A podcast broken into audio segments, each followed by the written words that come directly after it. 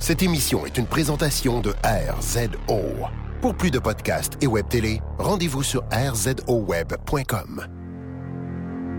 Dans un monde où tous les podcasts se ressemblent, en voici un qui sonne exactement comme les autres. I have come here to chew bubblegum and kick ass. I am an FBI Le dernier des podcasts, mettant en vedette Maxime Paiement et Éric Lafontaine. Are you not entertained? Are you not entertained? Yippee-ki-yay, motherfucker.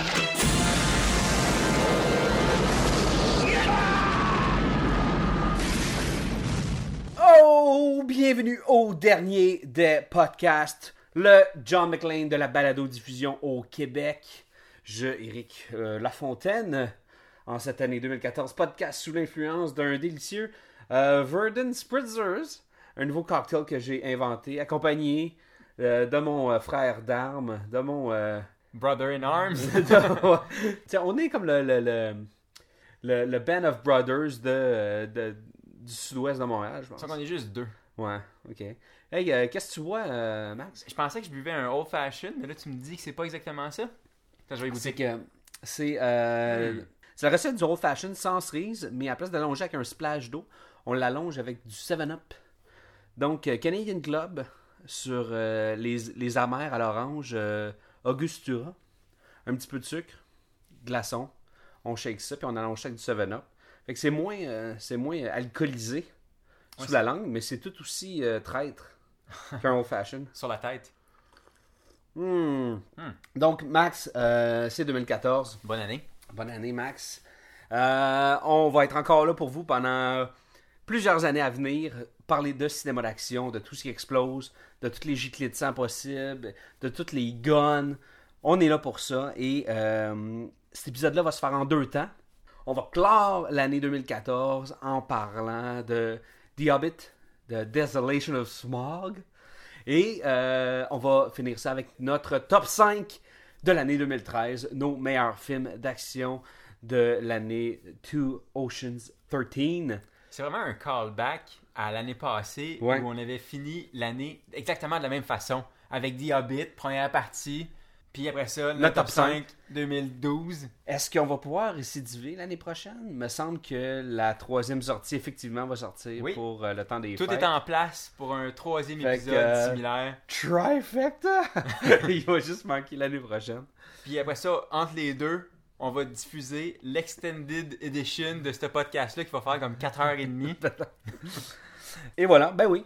Euh, commençons avec euh, The Hobbit, Peter Jackson, qui a repris les rênes sur ce projet-là, qui avait été comme, qui avait délaissé, qui avait lâché, puis il a dit Ah, euh, mon chum Nacho, là, il va s'en occuper, là, puis finalement, ah, non, ça n'a pas donné. Tu sais, il a repris les rênes là-dessus.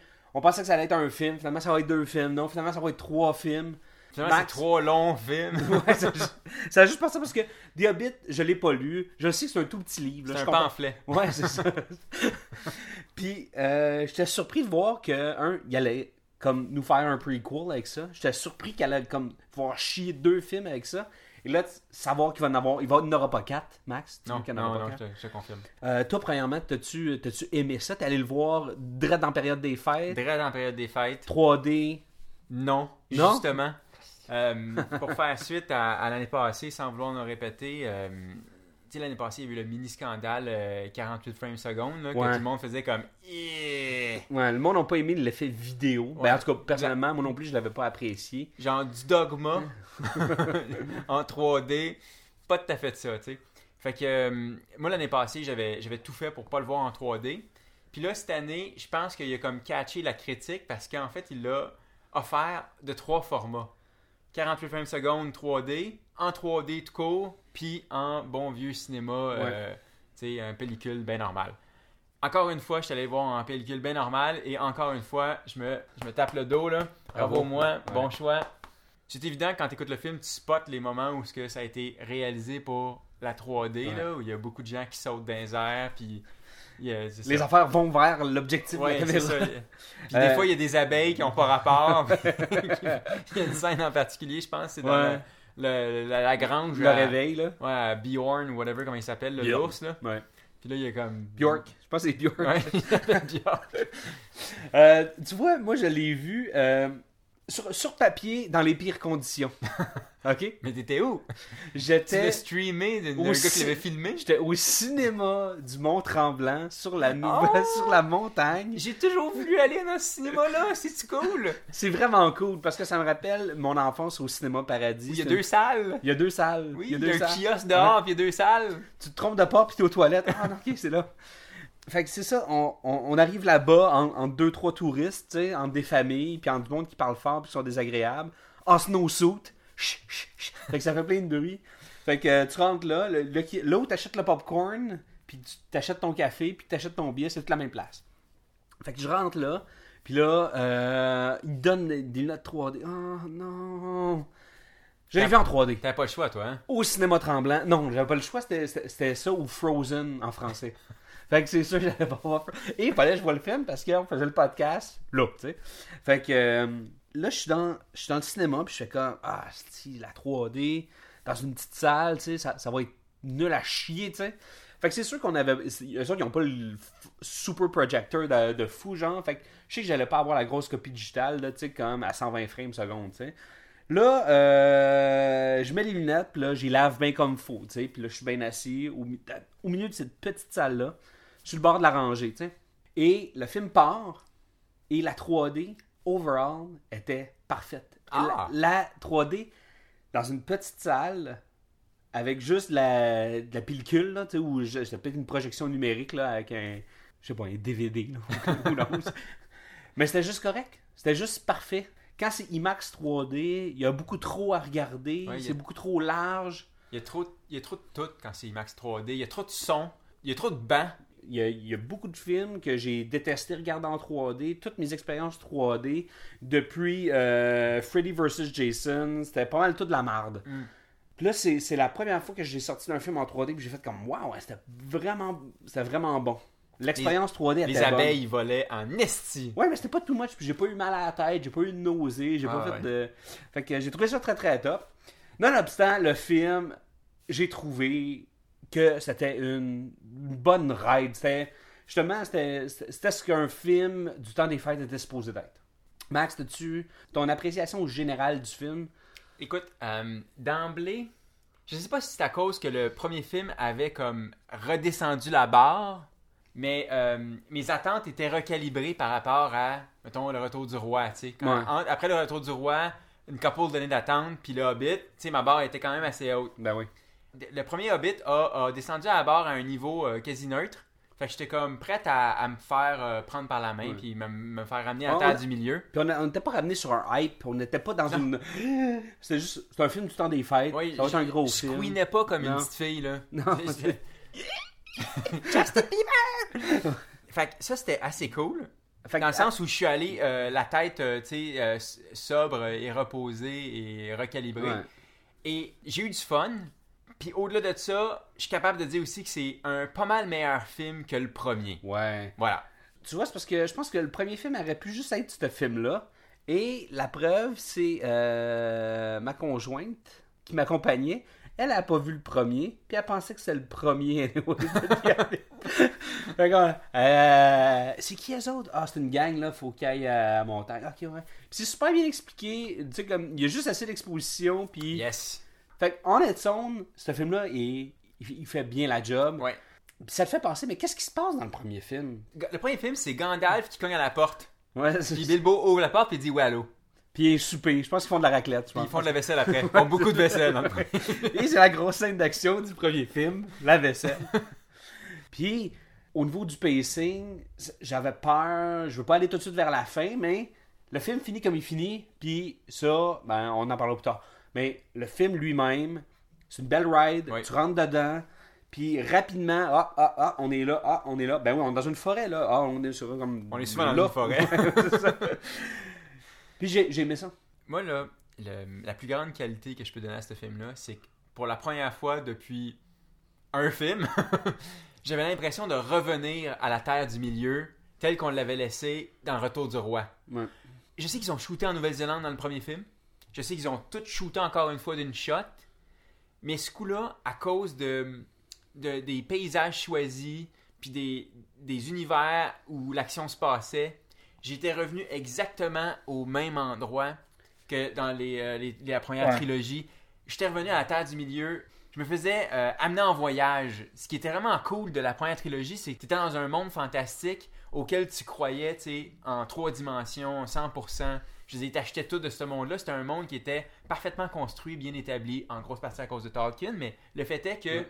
c'était tangible. Puis là, le village, tu sais, le dit village qui flotte, je dis, c'est, c'est du bois, c'est du, il y a du plâtre. Il est vrai. Il Il, est là, sent il vrai. Oui, puis justement, on se retrouvait dans une forêt très très noire, très très sombre, avec des grosses araignées, tu sais. On était dans, dans le- dans le domaine des elfes, là, tu sais, ou peu importe, là. Puis c'était- forêt. C'était, ouais, ben, elle était plus verte, elle était plus, elle était plus magique, tu sais. Puis, on- où on se retrouvait dans quelque chose de très rocailleux, de très sale, tu sais. En partant, je trouve que la, la chose qui fait en sorte que euh, le, deux- le- le deuxième film est plus euh, tangible, puis ça, je, je vais parler autant des décors que pour les méchants, c'est un point bien important, moins de CGI.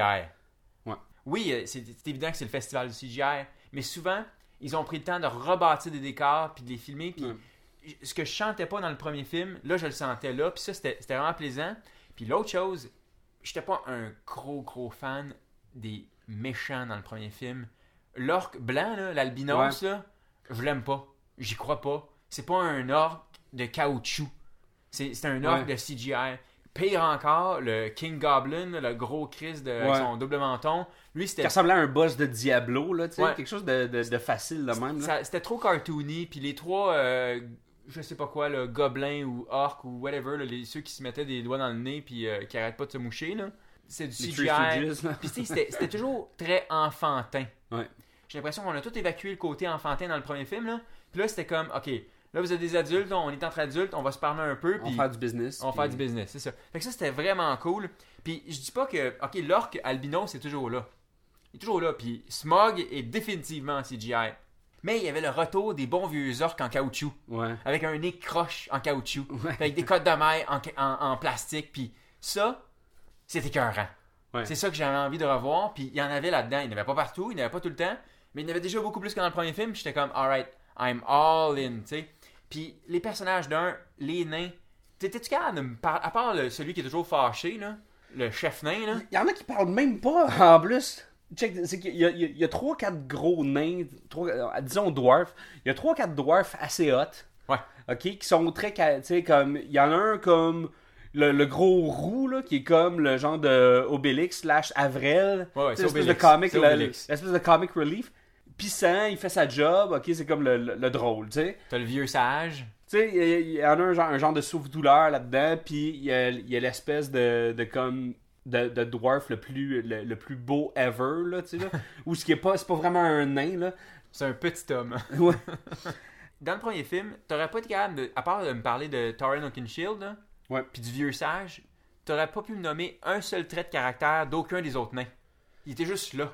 Avait- Ouais, c'est c'est juste tu c'était les peut-être juste connaissais- une gang. Tu les connaissais juste par leur aspect physique, qui était tout un peu différent. Là. Ils avaient toute une barbe différente, mais ils n'avaient pas de trait de personnalité.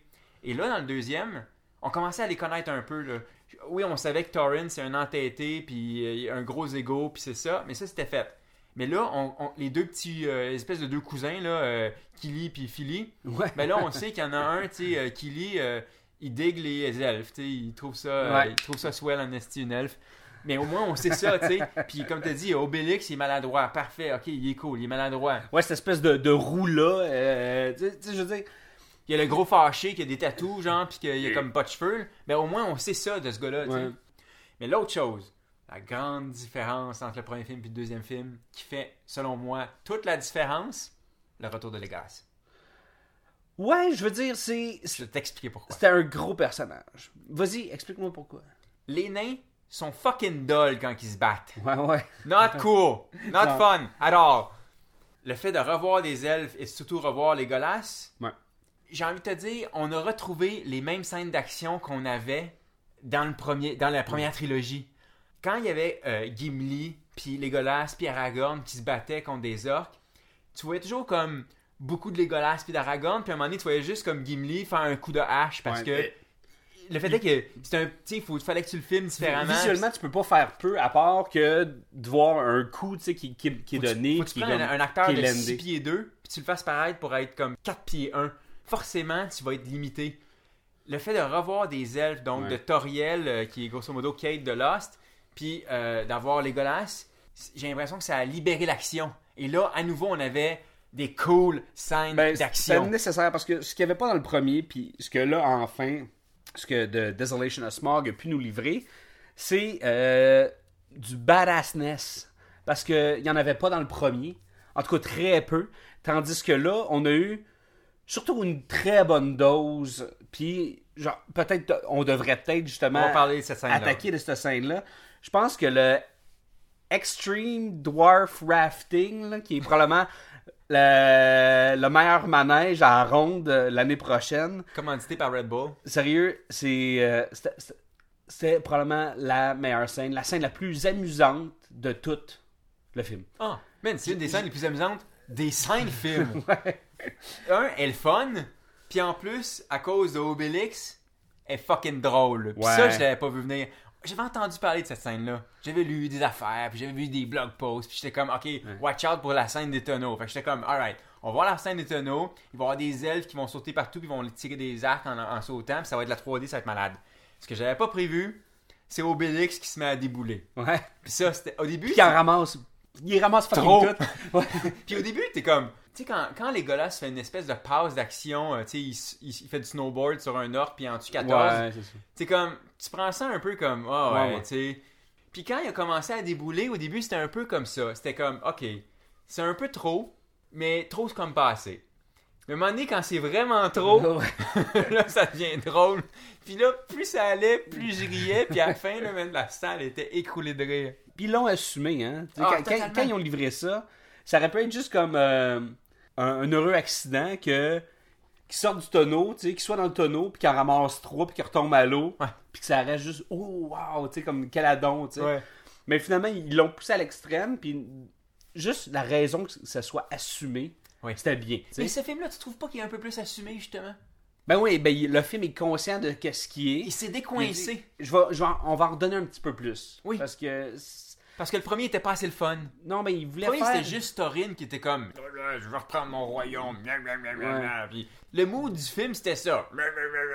Là, lui, il était comme décoincé. Hey, on a du fun, Ouais. on est du milieu? Puis, le, le- si on s'attarde un peu à- à- au, au Legolas porn qui était là, c'était juste de le voir exécuter des- des prouesses impossibles. Puis même là, juste le fait quand, quand il ride sur la tête des elfes, des, des elfes quand il ride sur la, la tête des dwarfs, c'est très drôle, tu sais. très drôle. Parce Ça que ajoutait il y a, il y a en plus. eux en dessous, mais tu vois que là, comme il y a l'équilibre elfique qui est en jeu, tu sais. comme- Mais c'était tellement le fun d'être à terre du milieu puis de voir des décapitations. Ouais. Ça faisait longtemps qu'on n'avait pas Il y a vu des beaucoup de décapitations. qui sautent, il y a beaucoup de sang, le gore il est top. En fait, c'était le retour du gore. Ouais. Puis c'est ça qui manquait, justement. Peter Jackson, c'est le gars qui a fait Bad Taste. Ouais. OK? oui.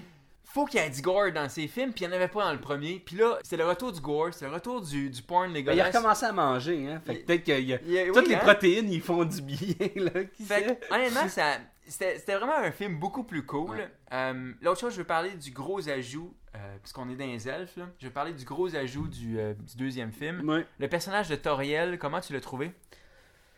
Ah, coup-ci, coup-ça, hein. C'est, c'est- Moi, c'est très 50-50. Euh, je l'ai aimé en tant que personnage.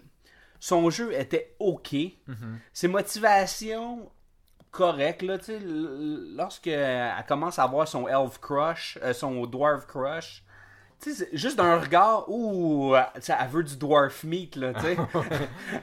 elle veut, elle veut s'asseoir sur sa petite face, là, tu sais. Ah ouais, ouais, ouais. Puis ça, ça, ça en prend tellement peu pour qu'il y ait une connexion qui se fasse entre les deux. Ça, ça je l'ai je Ouais, accepté. On peut comprendre. C'est correct. Le coup de foudre, ça va, là, je veux dire. Mais le, le fait comment qu'il est, euh, est fin, tu sais, là, comme charmant, puis il parle de sa mère, puis tu sais, là, Ouais. les dialogues étaient bons. Puis je- juste ça, c'était c'était en masse pour que je croie à leur presque relation. Parce qu'il y a une chose que j'ai beaucoup aimé du premier film, puis qu'à la limite, je pourrais presque reprocher au, euh, à la première trilogie, c'est que dans la première trilogie, on te dit les nains puis les, les elfes s'aiment pas. Puis à part une scène au début du premier film où ils sont comme fâchés, fâchés, fâchés, Ouais. on n'en reparle plus jamais. rapidement, tu vois Legolas puis Gimli qui bandent, puis qui deviennent comme des best buds, puis des frères de sang, puis c'est ça jusqu'à la fin de la trilogie. Puis... Mais là, la- le, le racisme, tu le sens beaucoup dans cette deuxième trilogie-là, puis tu le sens beaucoup dans le deuxième film, énormément, notamment à cause du père de Legolas Ah qui est un peu raciste. Fait qu'elle, elle sert à faire le pont. C'est un peu la. Elle puis Killy qui vont comme. C'est un peu Roméo et Juliette, tu sais. Puis sur cet aspect-là, je le trouvais cool. Je le trouvais dramatiquement intéressant. La seule chose, je suis pas sûr de l'exécution. La scène, par exemple, où euh, il regarde des étoiles, puis l'autre, il parle de la grande ours, puis euh, sa mère, puis son père, puis tout Ouais. ça. Je te dirais que j'ai peut-être soupiré un moment donné pendant la scène. Je la trouvais peut-être un peu longue. Peut-être que j'aurais regardé ça un peu pour le Extended Edition, tu sais. Elle a pas fait avancer le film plus autant, tu sais. Non, elle a Il pas aurait- fait il y a- avancer le film. Il aurait pu avoir un crush entre ces deux-là, ça aurait pu être exposé super facilement. Oui. Puis on aurait pu passer à d'autres choses. Yes.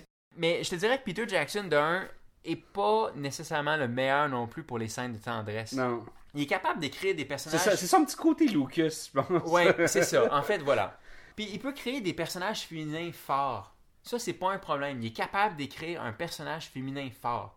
Il est juste pas capable d'écrire des scènes de tendresse. Ouais. Fait que c'est ça. Fait que je veux pas qu'on parle plus longtemps de ça. Euh, Moi, j'aimerais ça qu'on s'attarde euh, rapidement euh, aux voleurs. Au, euh, au, tu sais- tu sais, au Hobbit, Ouais. qu'on Au voit juste jamais. Au gars qui est supposé de faire le heist, il y a une très bonne scène d'action avec Martin Freeman. Un, j'adore quand il utilise la bague. Hum, La hum, bague est hum. fucking cool. Ok, j'ai jamais compris pourquoi. Non, j'ai compris pourquoi. J'ai compris pourquoi Frodon mettait pas l'anneau au moindre danger. Parce qu'il y avait le gros œil qui le regardait. Puis ça peut devenir inconfortable de se faire regarder comme ça. Mhm. Ouais. Bilbo a pas ce problème-là. Il n'y a pas de gros œil qui le regarde quand Pas il met encore, il est pas assez fort. Non, exactement. Enfin, il y a quelqu'un qui sert de l'anneau tout le temps. Je m'en servirais tout le temps. Puis c'est un, un, un drame fantastique, c'est une quête fantastique, ok? C'est un film fantastique. Il y a de la magie. Puis il manque d'objets magiques, il manque, il manque d'épées avec des lasers. Là, il y avait une bague que quand tu mettais, ok, ça faisait comme un genre de babelfish que tu te mets dans l'oreille, puis là, ça, ça, ça traduit tout. Même les, même les araignées, ce qui est fucking hot. Genre, tu deviens visible, puis il l'utilise pour. Pas, pas juste pour pas avoir peur pendant comme 30 secondes, comme Jean Frodon qui mettait comme. Euh, euh, il mettait genre pour, juste se choir par terre, tu sais. Là, il l'utilisait pour aider à comme. À la quête! à faire un heist, à, comme à libérer ses amis. T'aurais un anneau magique, est-ce que tu t'en servirais tout le temps? Ça dépend, c'est qui qui me regarderait tout le temps quand je le mets? Moi, d'un, euh, de temps en temps, il me semble que tu t'es pas dans une communauté comme ça, puis tu fais un voyage. Ça fait longtemps que t'es parti, ça fait longtemps que t'es loin de chez vous. Il y a pas trop de femmes dans ce milieu-là. T'es pas dans une petite gang. Tu un petit coup d'anneau, fou, disparaît, puis tu, te passes un petit well pour avoir la paix, tu sais, un petit peu d'intimité. ça pourrait être pas Juste pour aller chier en. Honnêtement, je m'en servirais principalement pour chier, masturber. Il a trouvé d'autres utilisations à cet anneau-là. Génial! Ouais, ben Mais- des bonnes utilisations, ils en ont pas trop utilisé. Puis. Mais au moins, il l'a utilisé. C'était Puis En nécessaire. plus, c'est supposé être the shit, cette affaire-là. Oh, c'est oui. supposé être la chose la plus puissante dans tout le monde. Ça a été forgé à quelque part de ACA, tu paraît. là. Oui, oui. Fait que je m'en servirais. Absolument. Puis j'ai adoré son utilisation. On dirait qu'il il voulait le dire aussi à, à Gandalf. Ah, c'est pas payé cette scène-là, hein? Puis la, la musique.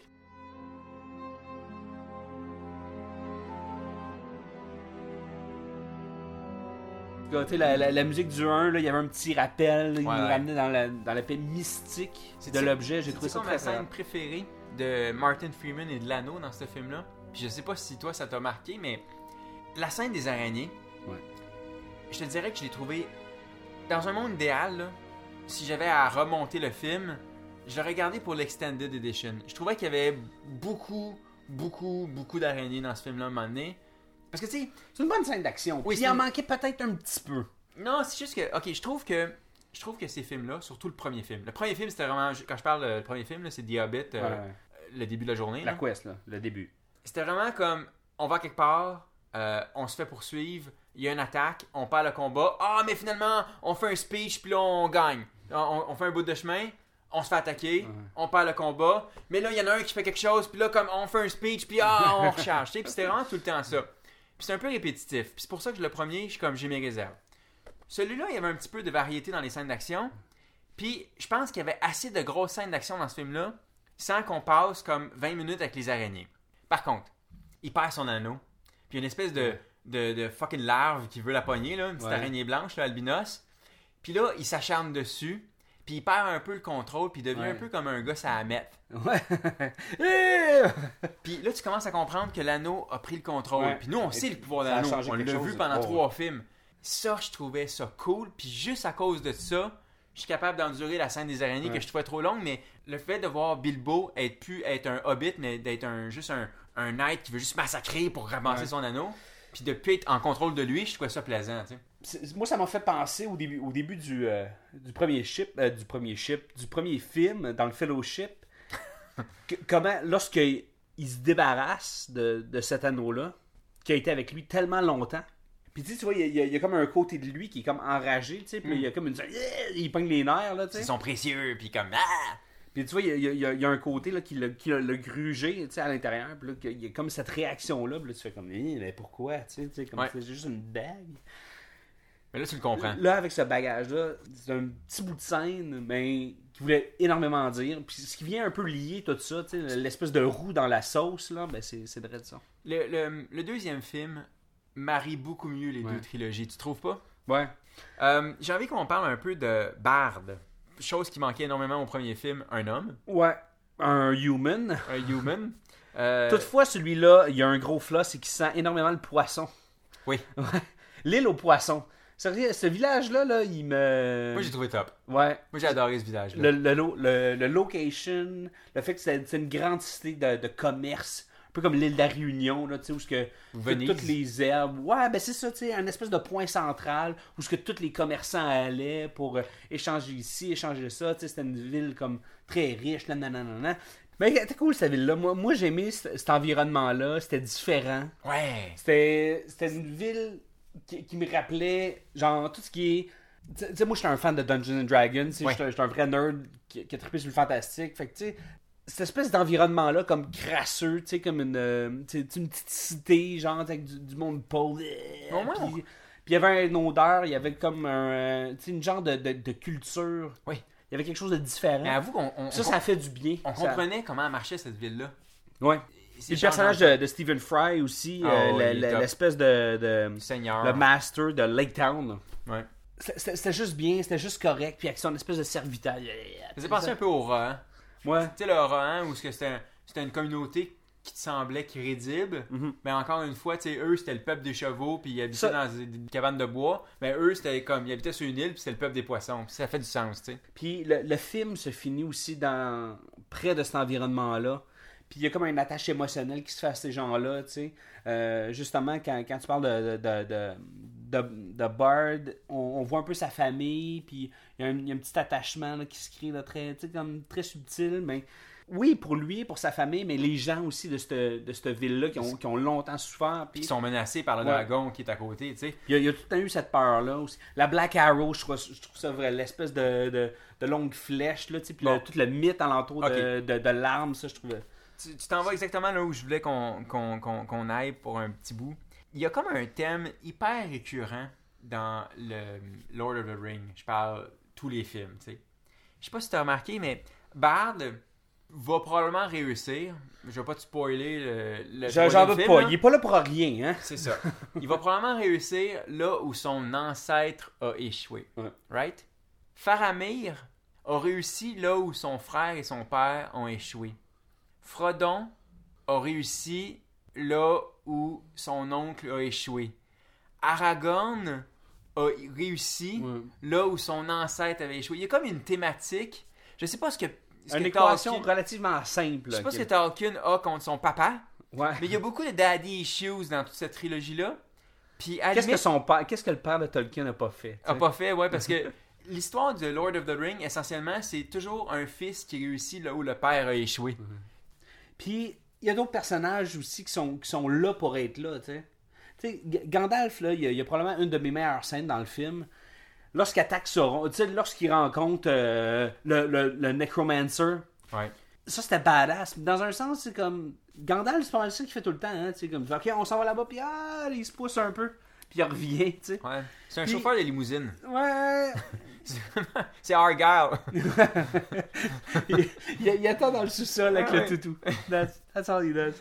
Puis Gandalf, ben, je, Je sais pas. J'ai, euh, pour, pour moi, c'était pas le meilleur des personnages. C'est pas, c'est pas Gandalf qui a, qui a sauvé ce film-là. C'est pas ce personnage-là qui m'a. euh, Qui m'a... Il, est- il est pas aussi important que dans la première trilogie. Non. Right? Puis, tu as parlé d'une scène que j'ai trouvé assez cool. L'œil, quand, quand, quand on voyait l'œil dans la trilogie originale, j'étais toujours comme, alright, dans le livre c'était écrit l'œil, fait que, ils ont fait un œil, puis il est en haut d'une tour, puis il fait juste se promener comme Ouais. ça, puis j'étais comme, Ça a l'air de quoi? tiens ça? un œil. Ouais. Là, de savoir pourquoi il y a une shape d'œil, je trouvais Ouais. que c'était pas fait cool en fait. L'origine de l'œil. Ouais. Ça, c'était. J'étais comme, alright. J'étais content d'avoir cette explication-là, puis ça aide à, à faire le pont entre les deux trilogies. Ben, Way je- to go, Peter Jackson. C'est ça, puis je suis sorti de ce film-là. Pourquoi je l'aime euh, Pourquoi je l'ai beaucoup plus aimé? C'est parce qu'il y avait pas plus, il y avait plus d'action? Ouais, ouais, il y avait peut-être plus d'action, mais je pense que t'as as, mis le doigt dessus, puis on l'a dit à plus que deux reprises. Le, le film The Hobbit, The Desolation of Smog, vient justement lier un peu plus cet univers-là, Ouais. puis vient comme connecter justement euh, la trilogie originale. Et je pense que le, le tout est en train de, de- de se présenter. Ouais. Je, Euh, je veux pas qu'on le compare au Star Wars. Non, non, non. Mais, ok. Ben, faisons-le. Faisons-le. Je pense que là, enfin, on va pouvoir écouter éventuellement, lorsque The Hobbit 1, 2, 3 va être sorti, on va pouvoir écouter The Hobbit 1, 2, 3, puis après écouter la trilogie. Ouais. Puis faire comme, nice. Nice. Ça va le- faire du sens. C'est le même univers. Puis, tout a une cause à effet qui se répercute sur le film suivant. Ça va être bien, on, on va comprendre. Ça va être lié. Exactement. Ce que je pense que d'autres réalisateurs, un peu avec le, le même genre de, Moyen. de capacité, ouais, de, de, de, de moyens de rendre des grands films épiques, là, pour pas dire son nom. Je pense que là, c'est bien réussi. Puis, puis Jackson, il, il avait accès aux moyens, il avait accès à la technologie qu'il voulait pour, pour livrer cette histoire-là. Puis Puis- surtout, il était dans le même. Même si c'est plus le même. euh, il n'y a pas le même génie dans la réalisation des deux Hobbits qu'il y avait dans la hum, première trilogie de Seigneur des Anneaux. En termes de cinéma, Ouais.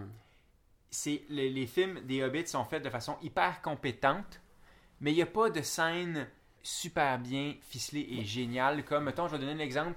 Dans Le Retour du Roi, un moment donné, tu as l'armée du Gondor qui s'en va faire une charge suicide, puis tu as le, le Hobbit qui est en train de chanter pendant que l'intendant du Gondor, il mange des cerises, puis Ouais, ah, ça jute le jus, ouais, puis c'est du sang, puis tout ça. Il y avait là-dedans une métaphore visuelle qui était forte.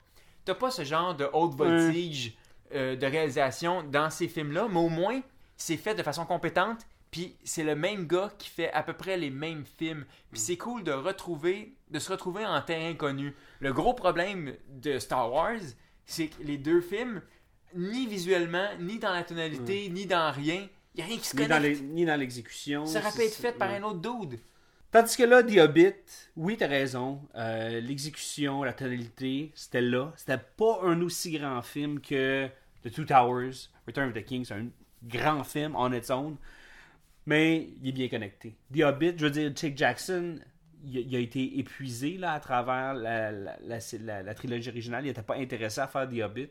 Il s'est retrouvé à retravailler sur ce projet-là. Il y a peut-être une, une genre de paresse, un Ouais. genre d'épuisement face à cet univers-là. Puis il, il doit avoir hâte d'en finir, tu. Mais peut-être que ça travailler pris- sur d'autres Peut-être que ça y a pris justement tout un premier film pour se remettre dedans puis retrouver un peu l'énergie parce que ce film-là il a beaucoup plus d'énergie que le premier. Ouais. Euh, je veux qu'on conclue avec la grosse scène finale. Ça va nous permettre de parler de la oui. fin du film. Ça va nous permettre de parler aussi de Smog Smog. qui est dans le titre. Ben oui. Fait que c'est The Hobbit, Desolation of Smog. Fait qu'il y a une scène où ce qu'on a The Hobbit et on a aussi Smog. Et cette scène-là, qu'est-ce que tu en as pensé?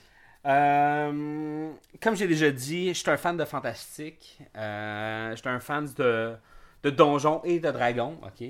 Euh, je pense que c'est le meilleur rendu de dragon de l'histoire du cinéma. C'est juste un, le meilleur dragon ever. Ouais. Et pe- peut-être qu'il y en a qui sont pas conscients euh, de toute cette espèce de, de, de- de- Mythologie, là? de mythologie en- en- alentour du dragon euh, dans, dans- dans l'univers fantastique, dans mes références. euh, une créature très intelligente, sournoise, ma- manipulatrice, puis qui est, qui est avare, un, de, d'argent, d'or, de pouvoir, ainsi de suite.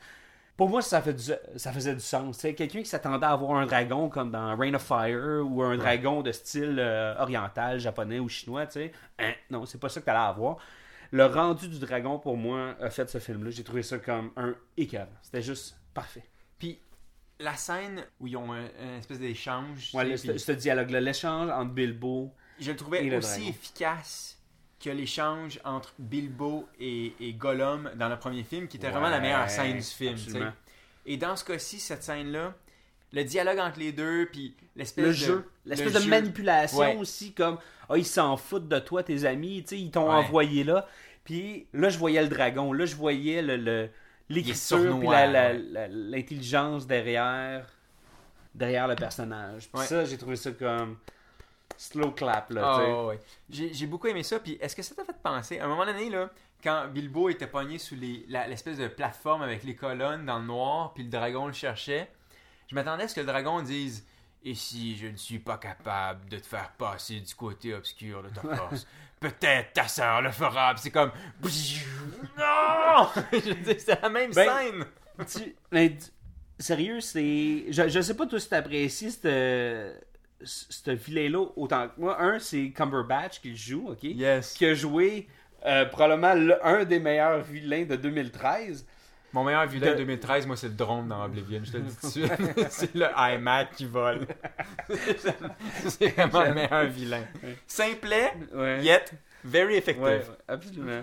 Ok, vas-y. Mais j'ai j'ai trouvé ce dragon-là parfait dans son exécution, puis toute le- la réactivation de la, de la fonderie, puis tout cet univers-là, je l'ai adoré. J'ai trouvé ça comme riche, pas juste à cause de l'art, mais je l'ai trouvé riche de contenu, riche de mécanismes. Les espaces faisaient du sens, l'univers de nains, de dwarf était incroyable. T'as-tu apprécié justement ces détails-là? oui, parce que en cinq films, c'est la première fois où on est capable de voir la grandeur du peuple nain. Ouais. Parce qu'on en entend parler. Ah, les- le peuple nain, c'est un peuple fier. Ah, c'était jadis un peuple riche. Et la Moria, qui était un- un- une ville fantastique. Et patati et patata. On en entend parler depuis cinq fucking films. Puis on le voit jamais. On voit juste des nains qui sont des fucking hobos. Avec de la barbe. Puis qui sont toujours en train de se passer d'un. Tout le temps deux pieds plus bas que tout le monde. Oui, puis ils sont toujours comme en exil de quelque chose. Chris, c'est des juifs. Ouais. C'est toujours c'est le peuple juif. Il est toujours un peu à côté de sa plaque à la recherche de son royaume. Enfin, il y a un- un- une cité euh, naine qui est pas euh, un cimetière en décomposition comme la Moria. Quand ils ont réactivé la fonderie, on était enfin capable de, de voir la puissance et la L'ingéniosité. du peuple nain. Ouais. Ça a fait du bien. Puis on comprend rien de on, on- Puis les elfes ont tellement été comme. Développé puis exploité. Ah, ils sont tellement gracieux, ils sont tellement grands, ils sont tellement rapides, ils sont tellement ci, ils sont tellement ça, ils sont immortels, tu sais. Mais ils vivent dans des troncs! Ouais. Ils vont vivre dans des arbres!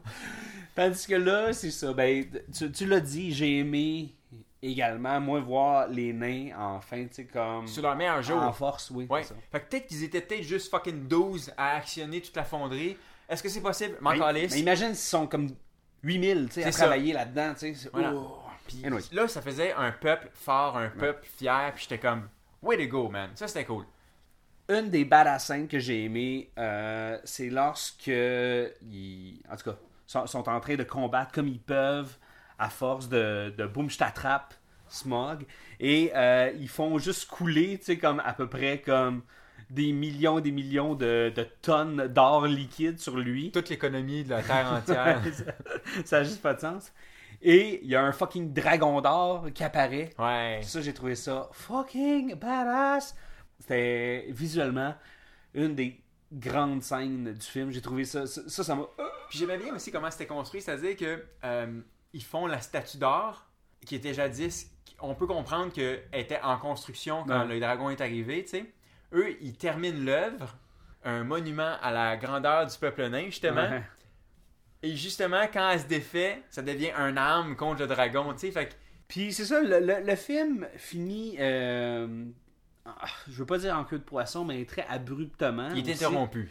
C'est ça, c'est l'affaire avec ce sequel-là, puis l'affaire avec le- même le premier film, c'est que c'est des épisodes dans une histoire. hein. série. Puis, j'ai j'ai de la misère à, à voir ce film-là comme du cinéma. Je vois, je vois plus ça pratiquement comme une mini-série Ouais. Ben, ouais. avec beaucoup de patience. C'est Tu sais. c'est 9h, 10h. C'est grosso modo une mini-série d'HBO. Ouais. Puis, euh, quand on va être capable d'écouter la trilogie au complet en un samedi, tu sais, euh, à Noël euh, 2016, là, tu sais, bien relax chez vous, Faire un chiffre de 18 heures. c'est ça. ça va être écœurant. Mais en attendant, effectivement, c'est c'est un coït interrompu. Ouais. Tu sais, les deux tours avec, c'était un coït interrompu, mais au moins les deux tours, le peuple homme avait gagné la bataille de Mhm. Helm's Deep, puis les Ents avaient massacré, euh, Isengard. Puis t'étais comme, alright, fin de ce volume-là, ils ont gagné. Là, c'est vraiment juste comme, ok, vous m'avez fait peur, euh, pauvre nain, ben moi je suis fâché, fait que je vais aller brûler la, la ville des poissons, tu sais. puis ça, ça donne qu'elle est en bois, puis elle flotte, fait que va pas trop long à We'll brûler. see. We'll see. Euh, donc, euh, The Hobbit de Desolation of Smog, Max, euh, la tête ou la rate? Euh, définitivement la rate. En fait, c'était quoi? C'était Legolas qui slide sur un, un orc dans des escaliers, puis qui me tire des flèches à la rate, en sautant, en volant dans ma face en Ouais. 3D avec des oreilles pointues. Exact. Euh, moi aussi, un coup euh, de multiples coups elfiques à la rate. Le, le film est efficace pour plein de petites choses. Le, le film se voulait euh, plus humble et plus conscient de qu'est-ce qu'il était lui-même.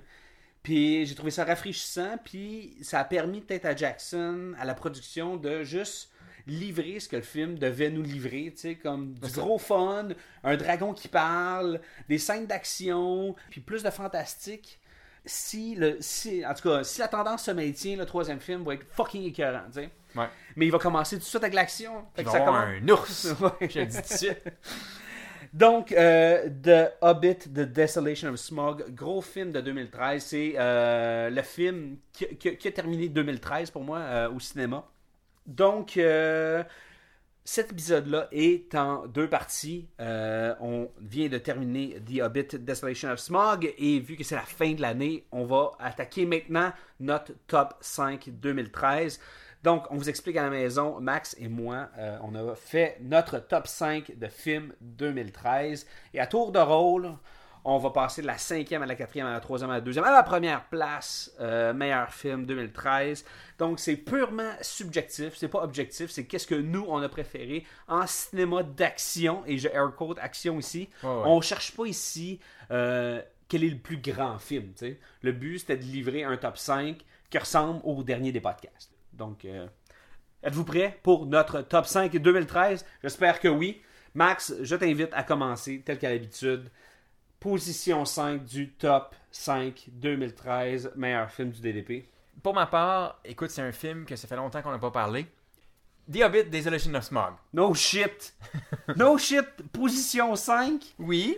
Euh, ben, surprise, moi-même, euh, The Hobbit, Desolation of Smog. Euh, ah, ok, on s'est pas consulté. On ne savait pas que- quelle allait être notre position 5. Moi, beaucoup de films se sont battus pour cette cinquième place. Est-ce que c'est la même chose pour toi, Max? Je pense qu'il y avait des meilleurs films que Des- Desolation of Smog qui auraient pu euh, se retrouver là. Puis euh, il était euh, il était sa bubble avec euh, deux autres films, dont Mhm. notamment euh, The Heat? non? notamment euh, euh, ben t'es pas loin, euh, Catching Fire. Je pense que. Hunger Games Catching Fire est un meilleur film quote unquote de cinéma, tu sais. On peut en parler. Il n'a pas fait mon top 5, euh, moi également. Donc, je pense que c'était un meilleur film, mais j'ai eu plus de fun à Ouais. écouter The Hobbit. il y avait du soft Legolas porn, tu sais, ce qui, qui est juste parfait, tu sais. Puis, c'est la raison pour que, que Hobbit est là également euh, au bas de mon top 5. C'est que c'est un film qui me ressemble plus, l'univers fantastique, le fait qu'il y ait des, objets magiques, qu'il y ait des dragons, qu'il y ait justement des elfes qui ride sur des, des dwarfs. Ça me ressemble plus que je, je sais pas, là, tu sais, comme euh, un genre de battle royal dilué. Ça me ressemblait pas, tu sais. The Hunger Games, oui, c'est un bon film. Tout le côté social, puis toute l'espèce de message. qui- oui, je comprends ça. Mais je je suis pas là pour parler de ça. Puis c'était pas un gros été 2013. Puis Desolation of Smog, et j'ai apprécié ce film-là. J'avais justement, comme toi, très peu d'attentes. Puis il est juste venu livrer quelque chose de, de sain, de humble. J'ai fait comme fuck yeah. Puis c'était juste ça que je voulais que ce soit. Puis des bons films fantastiques, c'est dur d'en faire des bons. Ouais. Quand tu fais un film fantastique, il y a bien des chances. Toutes les odds sont contre toi. Parce que c'est- pas facile de recréer un univers crédible, et ainsi de suite. Puis Peter Jackson l'a bien fait. Puis il était encore plus fun que le premier. Fait que, that's why. Max, maintenant en position 4, livre-moi la position 4 de ton top 5 2013. Euh, comme tu dit, Eric, c'était pas euh, nécessairement euh, un gros été pour les blockbusters. Euh, beaucoup de déceptions. Mais ma position 4 vient probablement du film qui m'a apporté le plus de, joie. Celui qui m'a fait le plus triper. Celui qui est venu chercher le petit gars en moi. Pacific Rim. Pacific Rim, oui, grand, grand film de l'été. Un peu comme toi, euh, pour moi, Pacific Rim est, est venu rechercher euh, justement que- quelque chose qui avait été oublié. Parce qu'on était dans, un, euh, dans des étés, puis dans des années très euh, super-héros, tu sais. Ah, Puis les studios, tout le monde se garochait là-dessus. Euh, Sony voulait pas perdre Spider-Man. ah, là, ça, là, ça faisait, ça rebootait. ah, puis là, ça gossait, ça gossait, ça gossait. Puis out of the box, avec beaucoup de perspectives, euh, ce réalisateur-là, avec énormément de talent, il, il est allé chercher comme un grain, il est allé chercher des acteurs pas connus. Il, il- il a juste fait Il a cherché les acteurs de Sons of Anarchy. il a- Entre autres. Il a utilisé le même set, ça se passait dans un garage à San Il y avait de la bécane, il y avait de la mécanique. Ce ce film-là est arrivé justement avec, avec un gros trailer, avec un gros trailer, avec une bande-annonce comme oh, puis qui a tout fait frémir le petit gars en nous. Ouais, puis c'était un film avec une personnalité distincte. Je dire, ça ressemblait pas à tous les autres films qu'on a eu cet été. Puis curieusement, moi c'est mon c'est mon film préféré de l'été 2013 et en même temps c'est un de ceux qui a connu le je dirais pas un échec euh, au guichet, Ouais. mais Ben, j'ai content, j'ai- content, j'ai été content que ce soit un échec presque, ok? Peut-être qu'on n'aura pas de deuxième film, c'est correct si on n'a pas de mais deuxième au moins c'est film. notre film à nous. Oui, c'est ça. C'est pour puis- ça qu'il se retrouve en position 4 de mon top 5. Ouais. Je veux pas dire dans quelle position il se retrouve. Il est pas en cap. En tout cas, c'est- j'ai adoré ce film-là. Puis Del Toro n'a pas voulu faire un film américain de ce film-là. Il a voulu faire un film. Mexicain. oui! Il a voulu faire un rendu international à ce Ouais. film-là. Il a voulu pas livrer un film comme America! Il a voulu faire comme The World. Les Russes, les, les Chinois. C'est ça. Puis c'est ce que j'ai aimé, tu sais, c'est comme un, un vieux gars qui faisait comme des, des, des arts martiaux, Genki Sudo, We Are All One, il a tout marqué ça comme il faisait, il faisait des entrées de scène vraiment, comme googlez ça, là, vous, allez, vous allez m'adorer. Puis je pense que- que- qu'il a dit comme fuck tout le monde, check, moi, moi j'ai cette vision-là, puis ce film-là, puis voilà, c'est ça Pacific Rim, puis c'est un, un film pour les kids en nous, puis les kids aujourd'hui. Ouais. Les kids aujourd'hui ils ont peut-être pas compris, mais who cares, tu sais? Fait que n'importe qui qui aime l'animé, qui aime l'action, Anyway, qui qui fucking gros robots. C'est nous qui payent. Man, la grosse épée, man, qui, qui est molle, puis qui vient raide, oublie ça, man, c'est la meilleure arme au monde. L'épée, qui aurait cru? Pacific Rim en position 4, wow. Moi, en position 4, euh, j'espère qu'on va avoir autant de passion en en parler de. Gros film de J.J. Abrams, Star Trek Into Darkness. Euh, deuxième film euh, de ce reboot de cette franchise. Film super important pour moi. Je suis pas un Trekkie, mais j'étais tellement euh, hyped, j'étais excité à, voir ce film-là, puis j'ai été satisfait sur tous les points de vue. Puis qu'est-ce qu'un bon film sans un bon vilain? C'est fuck all, surtout dans le, film d'action. Puis là, euh, Cumberbatch est arrivé avec un rendu de Khan qui était juste incrédible. C'était, tant qu'à moi, j'ai- très très bon. j'ai Des bien- grosses scènes d'action. tu parlais du vilain de Star Trek. Moi, j'ai beaucoup aimé Khan, même si je trouvais que le personnage aurait pu être encore plus exploité. Mais c'était pas vraiment lui le vrai méchant, c'était Robocop. Puis lui, il était un peu beige. Fait que, Oui, oui, vraiment. fait que j'ai bien aimé le film, mais ma grosse critique du film, c'était que, un, l'histoire faisait aucun fucking sens, mais vraiment aucun. Ouais. Faut pas que tu t'y attardes trop longtemps parce que le film tient pas la route. Puis surtout, si Khan, c'est le big shit, ben, fais-moi-en euh, le main an- antagoniste. antagoniste, Ouais. là. Euh, Robocop, C'est pas lui euh, qui tenait les ficelles, c'est ce que- été ce qui était un peu dommage. Ça a été une frustration, oui. Mais en tout cas, overall, T'as eu du fun. oui, vraiment. Vraiment, j'ai eu, eu vraiment du gros fun. Puis, justement, je veux dire, c'est. Je pense que j'étais un peu euh, lassé de tout ce qui était super-héros, super-héros. Puis juste le fait que cette, franci- euh, cette franchise-là nous arrive avec un film un petit peu comme The Hobbit, un petit peu plus frais, un petit peu plus audacieux, mais tout en étant bien conscient de qu'est-ce qui est, qu'est-ce qui est supposé d'être. Tu l'as-tu préféré au premier Star Oui, Trek de oui, 2009? oui, ah oui, oui. vraiment.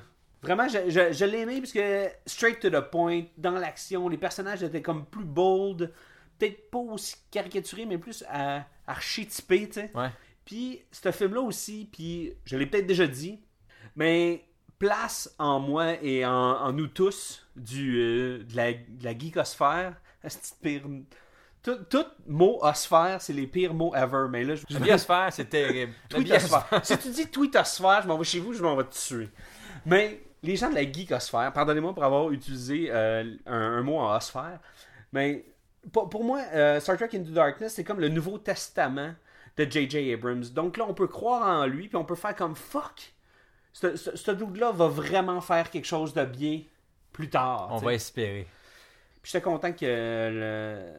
il n'y avait pas de cap. j'étais content qu'il n'y avait pas de cap dans ce film-là. Quoi que Cumberbatch est une genre de redingote. Mais redingote, c'est hot. Max, en position 3. C'est un film qui m'a totalement surpris, euh, qui est venu me chercher euh, via le champ gauche. Je l'ai jamais vu venir. Mais c'est surtout un film qui m'a énormément diverti, slash fait rire. C'est Jack Reacher.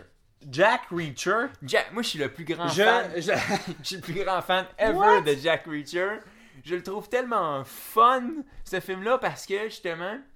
Un, What? c'est- J'en reviens pas. Il est même pas dans mon top 10. Man, il, est, il est numéro 3 pour moi, puis je, je vais le défendre jusqu'à la mort.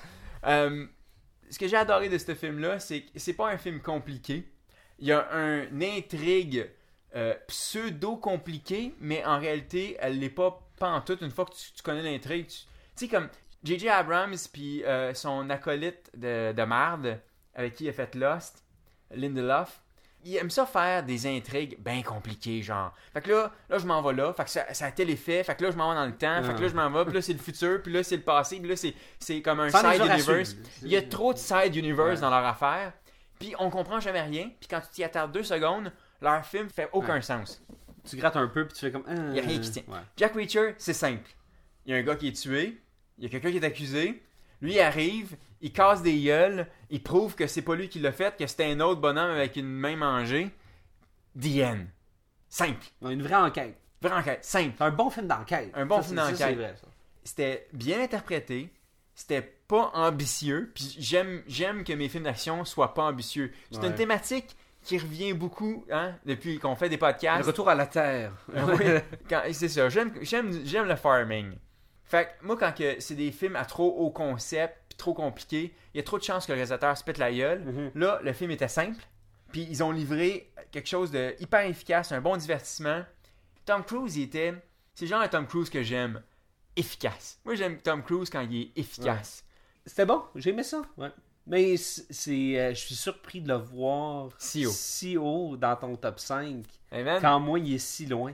écoute, Pourtant, il a, il a livré des bons films, mais il y a encore là beaucoup d'humilité dans ce film-là. c'est ce qui fait que c'est un excellent euh, épisode. Oh man, on n'a pas le même top 5. Non, absolument pas. Fait que t'es en position 3. En position 3, je suis allé avec euh, un suspense qui m'a surpris.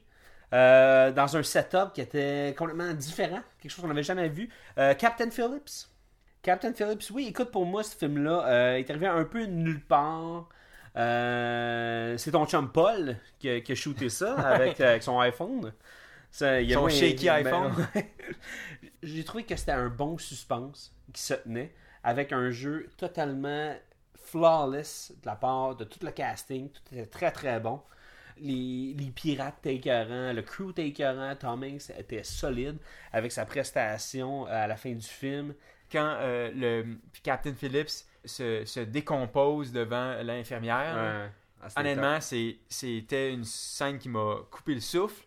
Puis ça a tellement bien fini le film que j'étais comme. J'applaudissais. C'était- tellement satisfaisant. J'avais un slow clap de golf à la fin. ouais. comme. C'est impressionnant. Pour moi, ça a été euh, un gros film. Captain Phillips, that's it. Position 3, Eric. 2013. What up? Ouais, ouais, ouais. En position 2 de notre top 5 2013, Max, on retrouve. C'est un film qu'on n'a pas parlé cette année dans le DDP. Ah ouais? Faut-tu jouer aux devinettes? Non. Vas-y, tu vas me surprendre. J'ai peur que tu me surprennes. Il y a du monde qui meurt. Ok. Il y a des projectiles lancés à la vitesse d'une balle de fusil qui éclatent la tête de gens. Oh. Vas-y. Gravity. No shit. Bon, ben là, c'est là que je vais perdre en crédibilité. Parce que je n'ai pas vu Gravity. Et là, je regardais les top 5 sur Internet de Pierre, Jean puis Jacques. Et là, Gravity était là. Gravity, best film ever. Nanana, c'est écœurant. Il n'y a pas de son dans l'espace. Puis là, il y a des débris puis de maïs. Fait que, vas-y. Dis-moi pourquoi c'est un esti de bon film. Parce que c'est un esti de bon film. Non, vraiment, Gravity, euh, j'adore ce réalisateur-là. J'aime pas tous ses films. Je respecte tous ses films. Par contre, il a écrit et réalisé un de mes films de science-fiction préférés ever. Puis un des meilleurs films que j'ai vu depuis les dix dernières années, qui est Children of Man. Et si t'as pas vu Gravity, mais mon gars, l'ouverture de ce film-là, dans un plan séquence d'à peu près fucking 15 minutes, man, où ce que tu comprends où ils sont, qui ils sont, et déclenchement du drame, mon gars, c'est c'est une des meilleures fucking... Tu sais, quand je te disais que la meilleure scène, c'était la scène finale de Captain Phillips, Ouais. mais la deuxième meilleure scène, c'est la scène d'ouverture de Gravity. Ah ouais? Puis en plus, c'est un film court. C'est un film qui, qui est Oui. pas si long que ça. Une heure et demie, bing bang, t'es pogné dans l'espace. Il y a pas de. Il y a des side stories, mais on en parle, on les voit pas. Elle, a, elle, elle a, elle a perdu sa petite fille, euh, genre, euh, elle a vécu un drame là, quand elle était sur la Terre, puis elle a perdu son enfant, puis c'est pas la meilleure partie du film, mais en même temps, c'est pas la partie la plus présente du film, mais surtout, on, on voit pas de flashback. Il y a pas de flashback. C'est pas nécessaire. Son jeu, son jeu, à... à Sandra Bullock, il est top. Là, elle a trouvé un, un drame euh, à la hauteur de son jeu. C'est hyper introspectif parce que dans des grands bouts, C'est une là, surprise qu'elle a eu ce rôle-là. Je suis très surpris. Elle a changé d'agent? ben, elle a un Oscar maintenant, fait que ça aide d'avoir ce genre de rôle-là.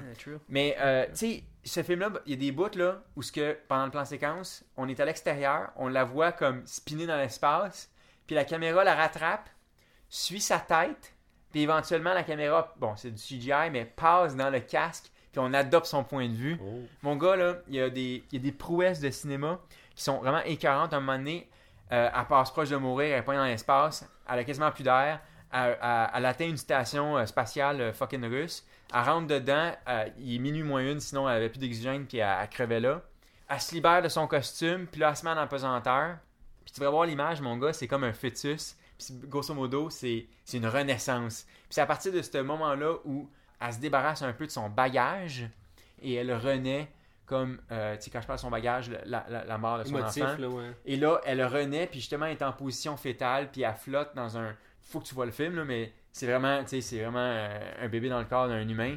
Il y a un paquet symbolique qui est cool dans ce, dans ce film-là, qui est que peut-être du monde pourrait trouver un peu trop euh, on the nose, un peu trop euh, Facile. facile, mais moi j'ai trouvé que ça a agrémenté euh, visuellement puis symboliquement ce film-là qui était somme toute très très simple. Fait que vraiment Cool. un gros Ben là, fais, je fais beaucoup d'anxiété parce que j'aurais dû voir ce film-là. Ça aurait dû être dans mon top 5, mais je ne l'ai pas vu. Fait que c'est ta position 2, c'est quoi? Euh, c'est ma position 2. C'est euh, c'est Pacific Rim. Moi, j'allais. J'ai. Je sais pas. J'ai j'ai vraiment aimé ce film-là pour toutes les mêmes bonnes raisons que toi. Puis pourtant, j'ai pas trippé mecha, j'ai pas trippé robot tant que ça quand j'étais kid. De, voir les codes d'animation japonaise réinterprétés comme ça, puis fait de façon comme juste. ju- C'était juste top. Puis c'était un film pour nous, les enfants, qui sont maintenant rendus adultes. C'est peut-être pour ça que moi, il est juste en 4 puis pas en 2. C'était que c'est un film qui est venu chercher le petit garçon en moi, mais c'était aussi un film qui était pas beaucoup plus élaboré qu'un film pour enfants. Puis Mais ça- j'ai tellement eu de plaisir dans ce film-là. Puis il est, venu- il est tellement venu remplir tu sais, une case qui était vide dans, dans ma tête Ouais. et dans ma rate Ouais. de, de, Parce qu'il y avait RoboJox, de cinéphile. puis il y avait... C'est maintenant ça. il y a Pacific Rim. c'est ça, fait que Robojock, il il a pris d'être le bord. éjecté. Ouais. C'est- pas le grand film. Mais dans cette pauvreté-là, ok, je pense que C'est celui qui s'est démarqué le plus. Ouais. Plus que Man of Steel, plus que The Wolverine, plus que. Tous les films de super-héros n'ont pas fait la cote. J'ai l'impression que. Là, là, là, on s'en va pour notre position 1. Puis je pense qu'on a le même. Puis si on n'a pas le même, je vais être fucking surpris. On n'a pas le même. Fait Ben, c'est sûr qu'on a le même. c'est sûr qu'on n'a pas le même. Eh! Ben, voyons donc. Et là, là j'ai, je sais pas. Hey, ça, ça, ça va faire du podcasting incroyable. En tout cas, on est rendu euh, au moment de parler de notre position 1 de notre top 5 2013. Euh, Max, j'ai peur de demander. Je vais te le dire tout de suite. Ton numéro 1 fait même pas partie de mon top 5. Non? Non. Sérieux? Max, ok, vas-y, vas-y, brise la glace. En position 1, top 5, film 2013, vas-y. Pour moi, c'est non seulement mon film d'action préféré, mais j'ai envie de te dire que c'est mon film préféré de 2013. C'est sûr que j'ai un petit faible pour le réalisateur du film. Ah! tu me rassures tellement! Oh oui! Non! Oui! Parce que mon film préféré, c'est Captain Phillips. No shit. Oh, you bet! Oh ouais! Oh, you bet! Si haut! Man, je... Tu l'as pas dit? Non! Je J'ai rien dit tantôt. je faisais l'innocent. T'étais tellement bon! Je te donne un Oscar aussi! Je t'en donne un! C'était ma performance de Tom Hanks. Tu l'as bien joué! Je pensais qu'il était pas dans ton top 5! T'es fou! C'est mon meilleur film! Mais là... J'adore tellement euh, Captain Phillips. De un, j'étais vendu d'avance. Parce que moi, j'étais allé voir Captain Phillips avec une seule petite voix dans ma tête qui disait Faut pas que Greengrass se plante, faut pas que Greengrass se plante, faut pas que Paul se Ben non. plante, faut pas que Paul se plante. Je l'aime tellement.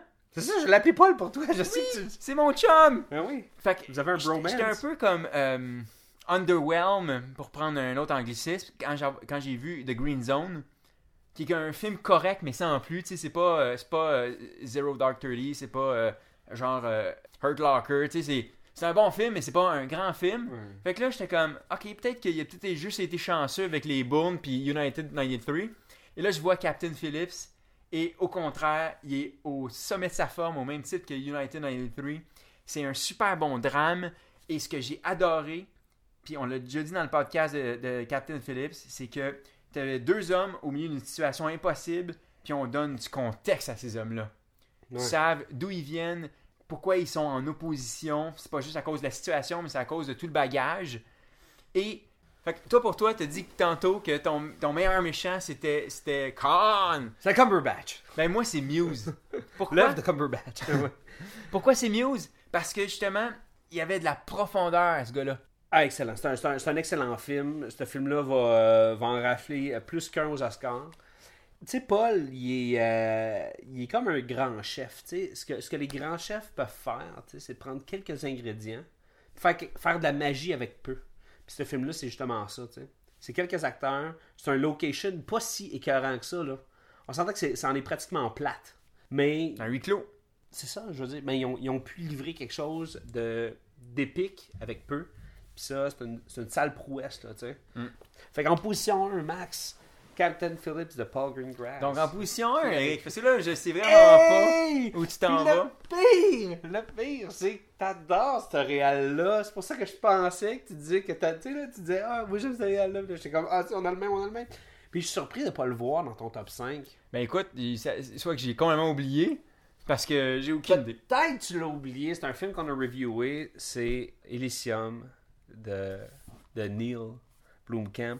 Elysium, Matt Damon. euh, C'est ton film préféré? C'est ma position 1. Elysium. Ouais. T'es surpris? Je je pense que je l'ai pas aimé. Je me fais douter, là. Je pense- tu m'aurais dit Oblivion, j'aurais presque compris. Oblivion, tu il vois- était sa bubble. Euh, oui, il l'était pour moi aussi. Il était comme 6-7. Ouais, ouais, moi aussi. Genre, là. tu sais. Il- C'est ça. Mais- Catching Fire puis Oblivion, là, ils se battaient un peu pour la Je dernière faire position. plus loin encore peut-être. Mais tu vois, c'est qu'Elysium, ça fait longtemps que je l'ai vu. Le film, je l'ai juste vu une fois. Et il a tellement laissé des impressions positives dans un de mes cortex.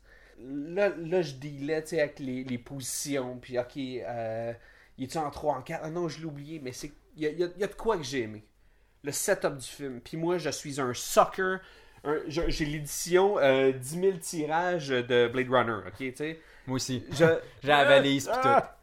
Puis quand c'est sale, quand c'est dans le futur, quand quand il y a des implants, quand il y a du cyberpunk, puis que c'est bien fait, je suis vendu. Genre, il y a comme des petits œils qui se ferment mécaniques, là, puis là, il y a une autre vision robotique qui apparaît. Puis là, j'accepte tout. Tout est vert. Puis euh, le jeu était pas parfait. Le vilain était fucking écœurant, ok? Bon, ouais. Parce que c'est un des, des top meilleurs Deuxième méchants. meilleur vilain. Ouais, ouais. J'ai Muse parce qu'il avait l'air d'un humain pour vrai, là, c'est Ouais, il, était- il personne. faisait peur pour vrai. Mais. Kruger, Kruger faisait vraiment peur. Il est malade, j'ai pas. Kruger faisait pas mal plus peur que Khan. Il, il aurait pu tuer Khan, probablement. Ah oui, oui. Puis il aurait pu après ça, genre, aller. euh, Il aller l'aurait boire du tué whisky. à coup d'accent. Avec son accent. Puis il aurait lancé un barbecue dessus, un, un sais. Take on! Euh, ce ce- ce film-là, pour moi, était profond. Il y avait un petit message. C'était c'était clumsy parfois, mais tu sais, c'était très, c'était très sud-africain. tu sais. C'était comme un vin nouveau. Mais, ben moi, c'était comme un harfang des neiges. Il m'a fait soupirer ce film-là. À la fin, je- pourtant, je suis rentré là avec euh, le même esprit que toi. là. J'étais rentré là avec tout l'entrain du monde. Puis à un moment donné, je me suis rendu compte que l'intrigue, encore une fois, tenait sur un one-pager. Que euh, Matt Damon était correct, euh, Kruger était correct, euh, Charlot, Copley, whatever, comment Ouais. il s'appelle. Judy Foster. Judy Foster, eh. Et son personnage faisait vraiment aucun sens. Non. Tu comprenais pas quoi sa Ses motivation. motivations, ouais, le- y a- y a- ben, les personnages n'étaient pas bien ancrés. Mais mon plus gros problème avec Elysium, c'est mon plus gros problème, c'est l'espèce de relation avec la fille dont on s'en calisse. Ouais. Puis pire, de voir Avec les scènes de flashback. Tu vois, là où Gravity a été écœurant, c'était une heure et demie, pas de flashback, juste, juste l'action. Juste, je suis pogné dans l'espace, je dois rentrer sur Terre, je rentre sur Terre, end. Vraiment, il n'y a rien d'autre que ça. Elysium, il en mettait, puis il en mettait, puis il rajoutait des couches. Puis j'aimais bien la construction de l'univers, j'aimais les effets spéciaux, j'aimais la station spatiale. Il y a un paquet d'affaires que je tripais. J'aimais le, le set design. Mhm. Écœurant. Les deux meilleurs films, là, mieux que The Hobbit, les deux meilleurs set design, c'est Oblivion puis euh, puis. Elysium, sans se poser de questions. Fait que, Donc, ici, c'est ça. euh, position 1, euh, Elysium. Je sais pas ce que j'ai pris. Probablement. euh, De l'Elysium? scientifique. fumer de l'Elysium. Pas que ça sonne comme un gaz plus léger Oh. que l'air? Au tableau périodique, genre un petit peu plus d'homme que Matt Damon. C'est ça, c'est de l'Elysium. Mais je peux te faire une confidence? Juste- Ouais. Si on avait pu rentrer des séries télé dans le top 5, Ah, ben là. je te promets qu'il aurait été bien différent, mon gars. Absolument. Ça sera un autre débat. Ça, ça, c'est un un autre autre podcast. Sur ce, à la maison, on vous rappelle que vous pouvez euh, échanger avec nous sur euh, Facebook, le dernier des podcasts, nos deux façons là. Également, Max, ça fait un plaisir de jaser avec vous sur Twitter, at dernier podcast. Max, euh, on te suit personnellement, À la même place que d'habitude. Maxime Paiement. at Maxime Paiement, et moi-même, at STRYCH9. Et sur ce, on se retrouve très prochainement pour un autre épisode du Dernier des podcasts. Oh, misty eye of the mountain below. Keep careful watch of my brother's souls. And should the sky be filled with fire and smoke, keep watching over during suns.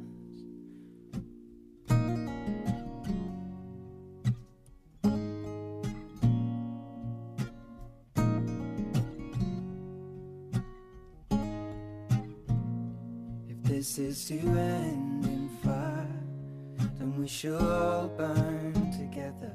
Watch the flames climb high into the night, calling out, Father, oh, stand by and we will watch the flames burn over and on the mountainside.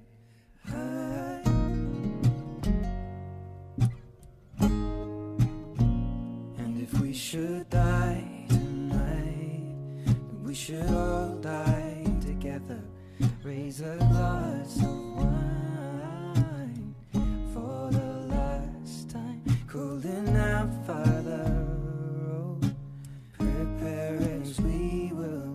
watch the flames burn over and on the mountainside. Desolation comes upon the sky. Now I see fire inside the mountain, I see fire. Burning the trees, and I see fire.